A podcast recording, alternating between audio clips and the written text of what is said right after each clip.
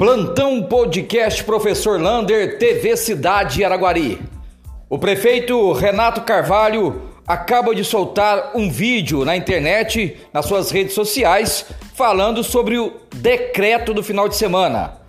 A única proibição do decreto é que amanhã, sábado, domingo e feriados, contando aí quinta-feira, né, que já é feriado do dia 21 de abril, está proibida a venda de bebidas alcoólicas em qualquer estabelecimento.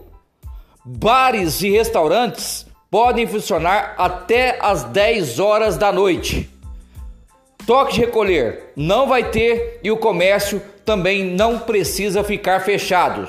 Então a única proibição é a venda de bebidas alcoólicas no final de semana e feriado e também bares e restaurantes terão que fechar suas portas às 10 horas da noite. Pode atender normalmente, só não pode ter venda e consumo de bebidas alcoólicas. Um abraço do tamanho da cidade de Araguari.